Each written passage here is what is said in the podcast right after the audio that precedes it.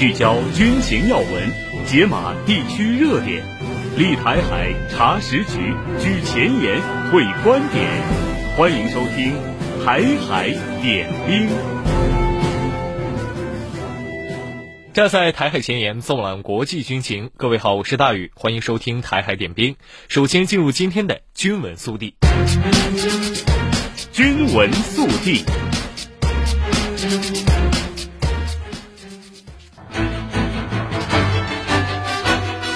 当地时间一月四号，美国南达科他州阿尔斯沃斯空军基地一架 B-1B 型战略轰炸机在降落过程中坠毁，多种原因导致现场视频有限。隶属于美国国家广播公司的地方电视台在社交平台上发布了一架飞机在跑道上坠毁的画面，但视频未得到美国军方证实。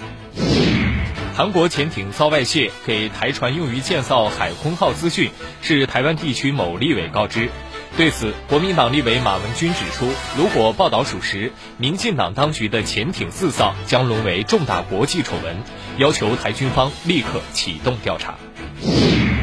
当地时间四号，也门胡塞武装在红海密集的航道上引爆了一艘装满炸药的无人艇。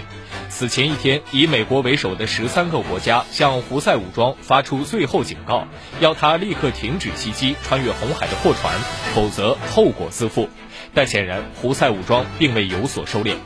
美国官员透露，拜登的国家安全团队正在召开会议，评估应对可能的选项，包括军事打击。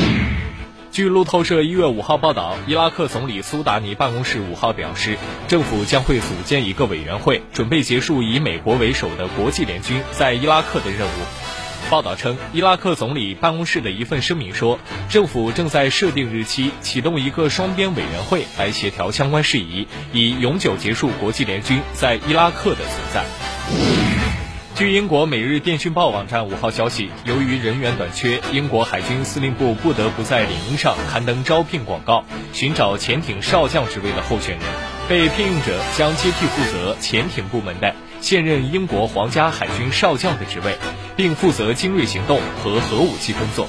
然而目前没有任何军人适合并愿意承担这一职务。时间是一座桥，连接过去未来。时间是一首歌，它的旋律永恒。时间是一面镜子，照着这头，也照着那头。在时间的长河里。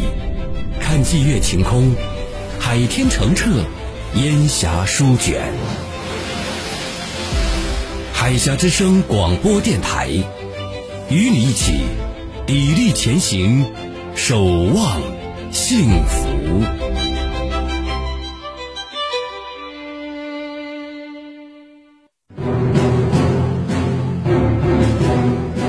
聚焦军情要闻，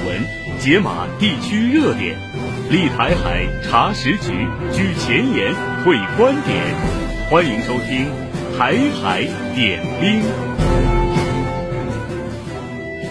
好的，接下来让我们一起来关注战区的演训情况。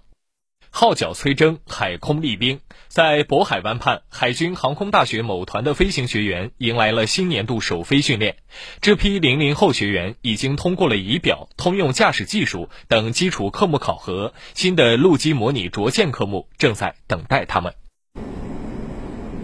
六五九加油打开工作正常起飞。六五九起飞。飞行学员孟令涛驾驶战机第一个参加陆基模拟着舰训练。虽然机场地区刚刚下过大雪，但在 LSO 工作站的指挥下，孟令涛不断调整飞机姿态，精准降落着舰区域。舰载飞行之路道阻且长，我们仍然还有很长的路要走。我相信，在团队带领下，一定能够打磨好自己的飞行技术，成为一名优秀的舰载战斗机飞行员。作为首届舰机融合专业学员，何星瑜为自己的新年度训练定下了更高的目标。每次飞行讲评，他都要与教官、战友讨论飞行细节，查找漏洞短板，扎实应对新科目带来的新挑战。从入学以来，我们经历了海上风浪的洗礼，见识到了许多海军新型装备，也经历了海军舰艇部队的锤炼与摔打。我明白了一个道理，那就是成功并不是一蹴而就的，要通过千锤百炼、浴火重生，才能成为刀刃上的金刚。下一步，他们还将针对恶劣气候环境，增大训练的难度与强度，着重培养飞行学员特情处置能力，锤炼过硬技战术能力和心理素质。新年伊始，我们坚持从难从严组织飞行训练，把作战理念、战术素养融入到飞行训练全要素各环节，确保教学训练精准对接部队，紧密衔接战场，进一步提高训练质效，帮助新飞行员们早日成为上舰能战打赢的刀尖武者。新年伊始，中部战区空军部队组织所属各兵种部队从严从难实训，紧贴实战练指挥、练技能、练协同，以奋发昂扬的新姿态，开启新年度练兵备战。在中部战区空军航空兵某团运二零机组人员正在进行航理学习、地面演练、检查维修等工作，为鲲鹏新年度首飞做好各项准备。这次我们采取快速启动、小间隔起飞的方式，实现快速出动。从任务机组踏入机场那一刻开始，就进入战斗状态。这种快速出动的能力至关重要。使用两三号可以滑行。数架运二零依次升空，采取多机编队飞行，奔向指定空域。为检验飞行人员临机处置能力，指挥组结合实战任务特点，预设复杂电磁环境、威胁目标等实战场景，进一步增大飞行的难度强度。下一步，我们将持续抓好实战练兵，精准设计科目，统筹参训力量，指导训练实践，立起巷战围战标尺。不断锤炼实战能力，提升备战时效。报告指挥所，我站在东沟洞幺两洞方向发现一批目标。多类空中目标不断出现，雷达方舱内操纵员密切配合，果断处置各类空情。我们重点围绕日常战备值班中可能遇到的多种复杂空情进行处置训练，通过不定单位、随机导调、设难响定的方式，让官兵在难局。险局中练熟操作技能，练硬心理素质，练强应变能力。报告主使，我方雷达遭敌，强烈干扰，判断干扰类型，调整雷达工作模式，采取反干扰操作。面对不断变化的敌情和战场态势，指挥员、雷达操纵员联动作业，锁定空中目标，并及时将空情数据传至指挥所。新年度训练，我们将采取。最贴近使命任务、最符合实战要求、最贴合部队实际的练兵路子，带领部队把作战任务研透、作战对手摸清、作战能力练精、作战方案定实。中部战区空军地导某旅官兵全副武装冲向战位，紧急展开战斗部署。发射阵地上多辆统弹装填车精准对接，起数后转为待战状态。官兵严密监控空中态势，快速识别上报空情目标。指挥员采取反干扰措施，锁定目标。多个低空防御分队迅速展开前推伏击，有效破坏敌机作战意图。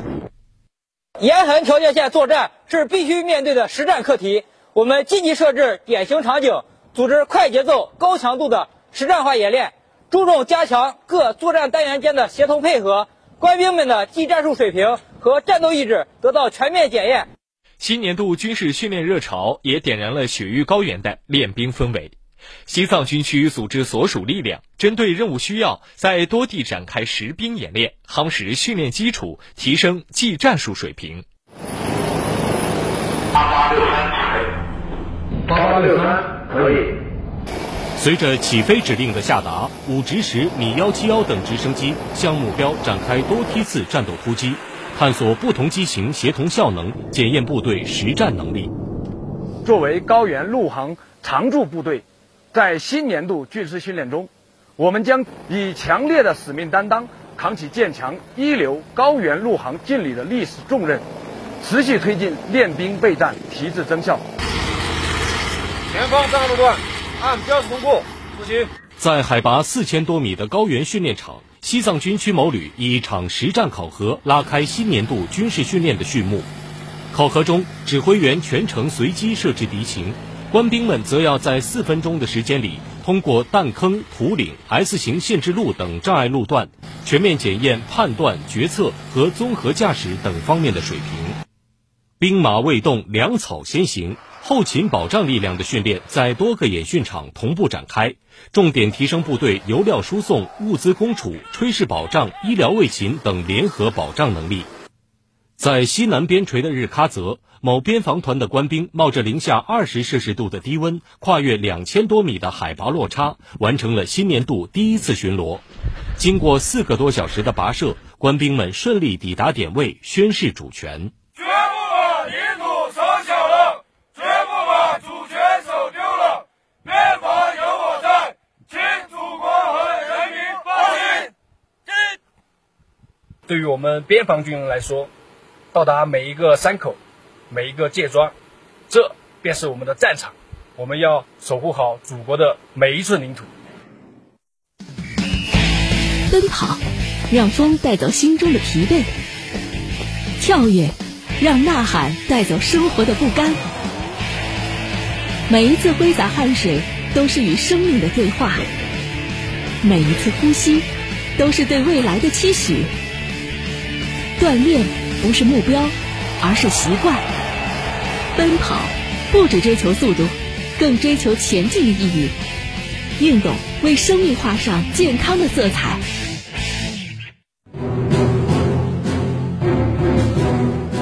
聚焦军情要闻，解码地区热点，立台海查实局举前沿会观点。欢迎收听《台海点兵》。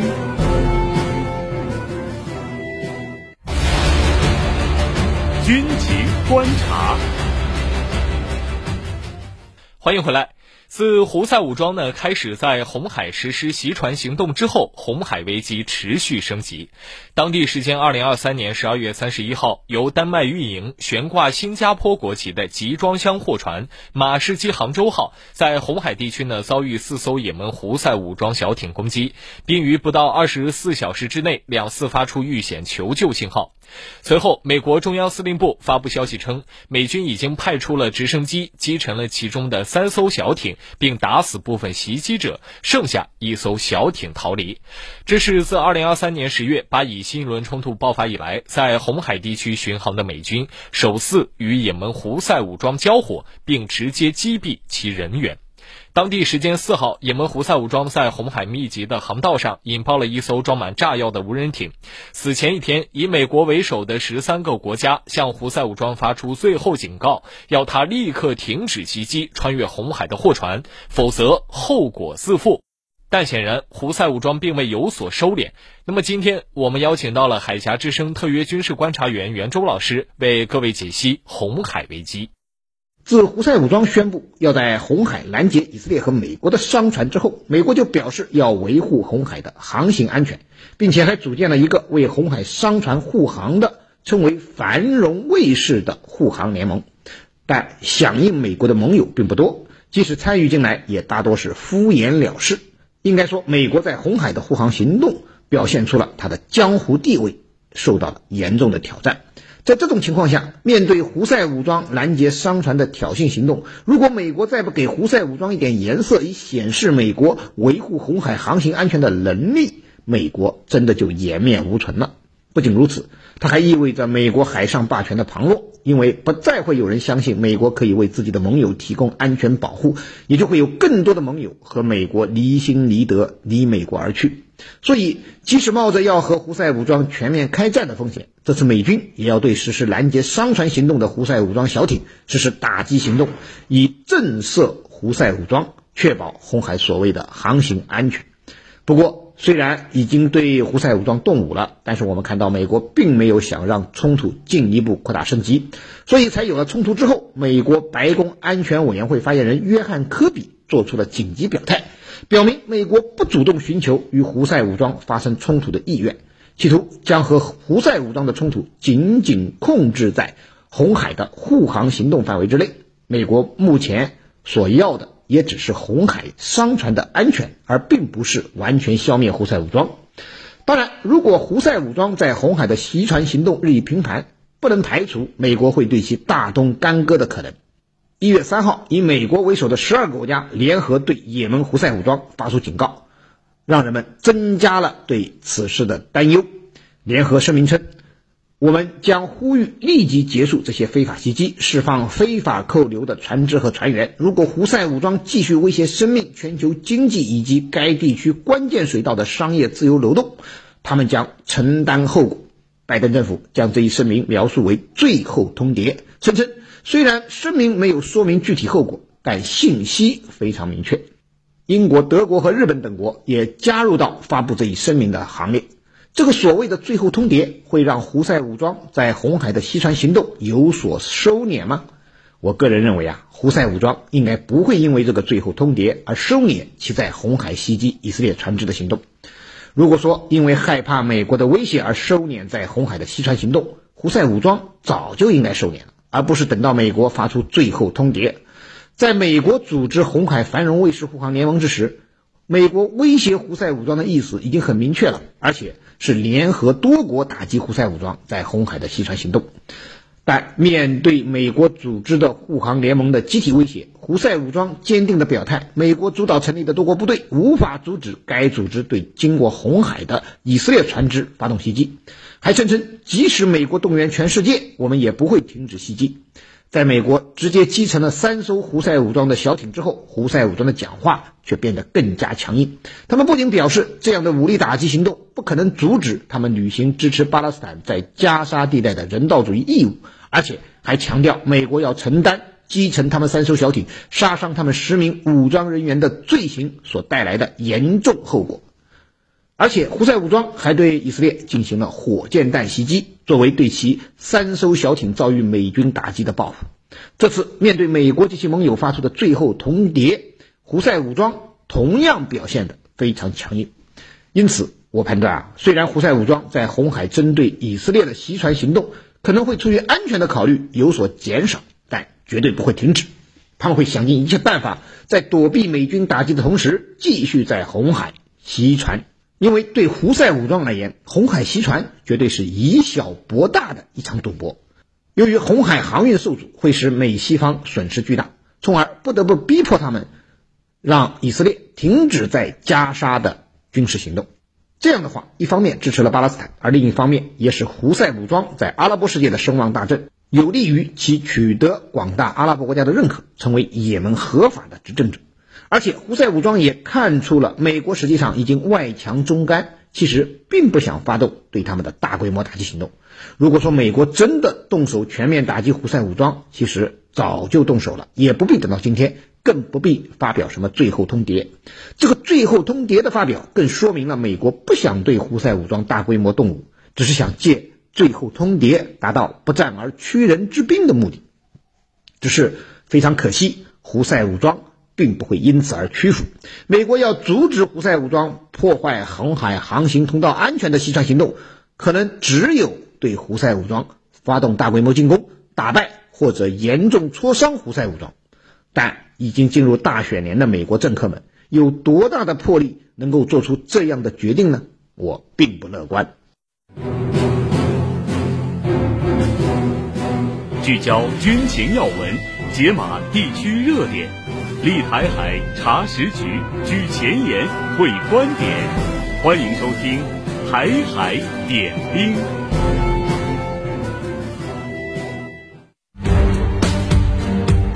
军评前沿，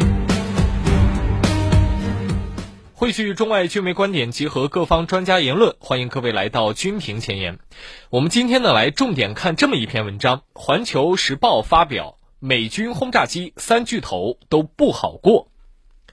美国大众机械网站六号称，一架从美国南达科他州阿尔斯沃斯空军基地起飞的 B-1B 战略轰炸机意外坠毁。报道称，这起神秘坠毁事件的第一张现场照片显示，失事轰炸机腹部朝下趴在机场跑道旁边。美国空军表示，将成立官方调查组对事故原因进行调查。那么我们都知道，B-1B 是当前美国空军唯一具备超音速飞行的轰炸机，现役四十五架。它从上世纪八十年代开始服役，累计生产了一百架左右。那么，按照美国空军最初设想呢，B-1B 要凭借低空高速突防能力执行核打击任务，它是 B-2 隐形轰炸机公开之前对于苏联的主要空中威慑平台。冷战结束之后，随着现代防空系统发展，穿透危险空域时，速度远没有隐形更加重要。在此背景之下，B-1B 取消了核打击任务，成为一种常规作战平台。凭借庞大载弹量和长途奔袭能力，它频繁执行跨洲精确的轰炸任务。B-1B 呢，在反恐战争期间呢，执行了一点二万次作战任务。这样的高频次出击，使其机体结构是严重老化。美国空军呢，甚至禁止机组人员日常训练时进行低空飞行，以尽量节省机体的剩余寿命。美国空军在缺乏后续机型的情况之下，坚持将 B-1B 作为应对中俄的核心武器。但是 B-1B 被迫带病上岗的直接结果，就是它面临着从油箱到弹射座椅的各种安全问题。近年来，B-1B 的出动率一直在美国空军各机型当中垫底。二零一九年的调查显示，当时在役的六十二架 B-1B 中，能够立刻执行任务的只有不到十架。二零二一年，美国空军是停飞了所有的 B-1B，以调查燃料系统问题。去年的十二月二十号，一架 B-1B 轰炸机同样因为故障而紧急迫降日本，但是按照美国空军的计划，它还需要服役到二零三二年以后。那么和 B-1B 相比呢，在全球新闻上频繁亮相的是美国空中威慑平台 B-52 战略轰炸机。这种呢，设计于二十世纪五十年代的战略轰炸机，可以携带包括核弹头在内的多达七万磅各种武器，在没有空中加油的情况之下，仍能够飞行约八千八百英里。按照五角大楼规划，B-52 将会进行全新升级，以继续服役到二十一世纪六十年代。经过升级后的型号被称为 B-52G。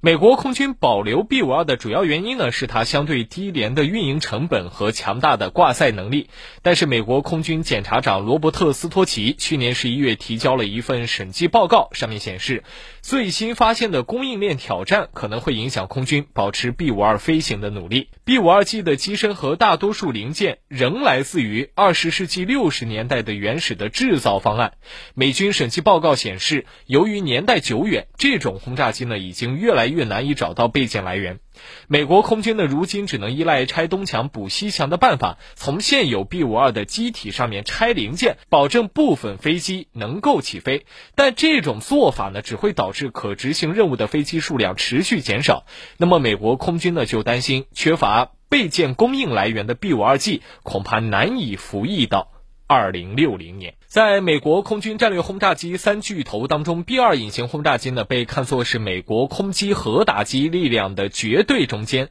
它的行踪呢，通常高度保密，其海外部署计划往往被外界视为美军攻击矛头的指向。然而，B-2 轰炸机却出乎意料的将提前退役。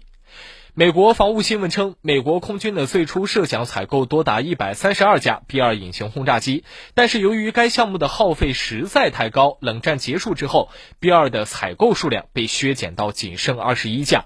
凭借出色外形设计，B-2 轰炸机的雷达反射截面积仅相当于一只飞鸟，普通雷达难寻其踪迹，因此呢，号称能够突破全球任何一个国家的防空网络。但是呢，因此呢，该机也付出了诸多代价。单机的价格就高达二十四亿美元，而且机身的隐形涂料需要在特殊的恒温恒湿环境之下保养，平均每飞行一个小时就要在地面进行四十七小时维护。美国空军每年都要为此花费近十亿美元。随着服役时间延长，B-2 的隐形技术已经不再是那么先进，突破中俄新一代防空技术的难度也是越来越大。而且它的内部弹舱容积有限，无法携带美军研制中的高超音速导弹，威慑能力大打折扣。更加糟糕的是，B-2 的零件供应也伴随着美国工业的衰退而出现了问题。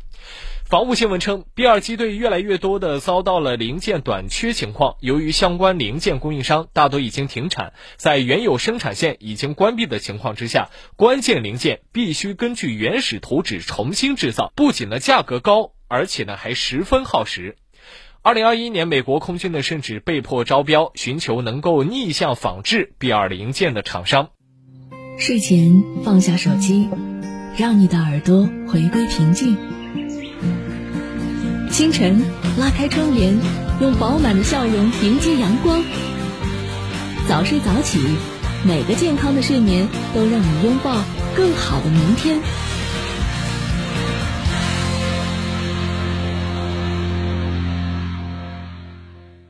欢迎回到台点兵。今天的兵器社环节，我们再次邀请原国防大学副教授、江苏海院士官学院院长、海峡之声特约军事观察员袁周老师，为各位介绍俄罗斯的武器装备。听众朋友们，大家好，我是袁周。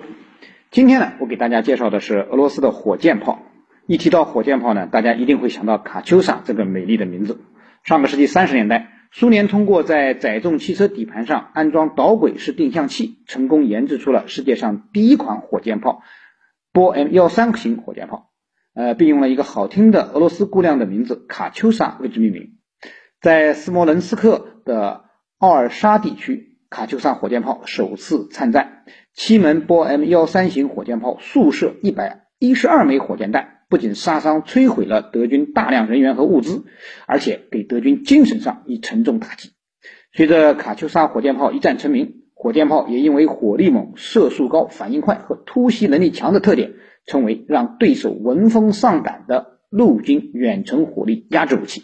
备受各国陆军的喜爱。尤其是苏联，战后在卡秋莎的基础上，继续研制了多种性能更为先进的新式火箭炮，其设计型号之多。装备数量之大，在世界各国都处于领先地位。苏联解体之后呢，作为苏联军事遗产的主要继承者的俄罗斯，装备了数量惊人的122毫米口径冰雹、220毫米口径飓风和300毫米口径的龙卷风等火箭炮。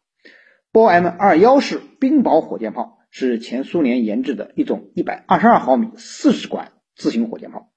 以乌拉尔三七五卡车为底盘，射程超过了二十公里，一次性发射完四十枚火箭弹，耗时仅二十秒。也就是说，一个建制营的火箭炮，十八门冰雹火箭炮一次齐射，就可以在二十秒内向二十公里以外的敌方阵地倾泻七百二十枚火箭弹。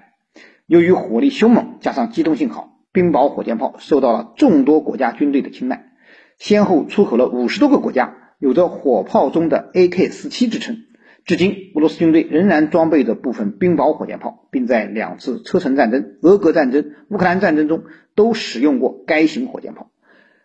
俄罗斯还对部分冰雹火箭炮进行了现代化的升级改造，使之全面实现了数字化、自主化的能力。呃，最新型升级版的冰雹 M 型火箭炮已经开始列装俄罗斯远程炮兵部队。波 M 二七飓风火箭炮是前苏联研制的口径二百二十毫米的十六管自行火箭炮，采用了吉尔幺三五型八乘八越野卡车为底盘，配备了杀伤爆破榴弹、化学弹、子母弹和布雷弹等多种火箭弹，一次齐射仅需耗时二十秒，最大射程约四十公里，是歼灭集团有生力量、压制集群坦克及装甲车辆的饱和式攻击利器。如今呢，波 M 二七飓风二二零毫米自行火箭炮依然在俄军中大量服役。三百毫米口径的龙卷风火箭炮是前苏联在上个世纪八十年代研制的一款大口径远程火箭炮，射程为九十公里，可以在三十二秒之内一次性齐射十二枚火箭炮弹，杀伤面积高达六十七公顷。无论在射程、火力效率，还是在对敌方有生力量和装甲设备的杀伤面积上，都远远优于前苏联军队此前装备的冰雹和飓风火箭炮。苏联解体之后呢，龙卷风自然成为了俄罗斯远程炮兵部队的绝对主力，是炮兵武器中射程最远、威力最大、精度最高、性能最先进的多管式自行火箭炮。但是，随着现代火箭炮技术的设计思路的发展和完善，已经服役了几十年的龙卷风也越来越跟不上时代了。为此，俄罗斯就开始研发龙卷风的改进型龙卷风 S 远程火箭炮。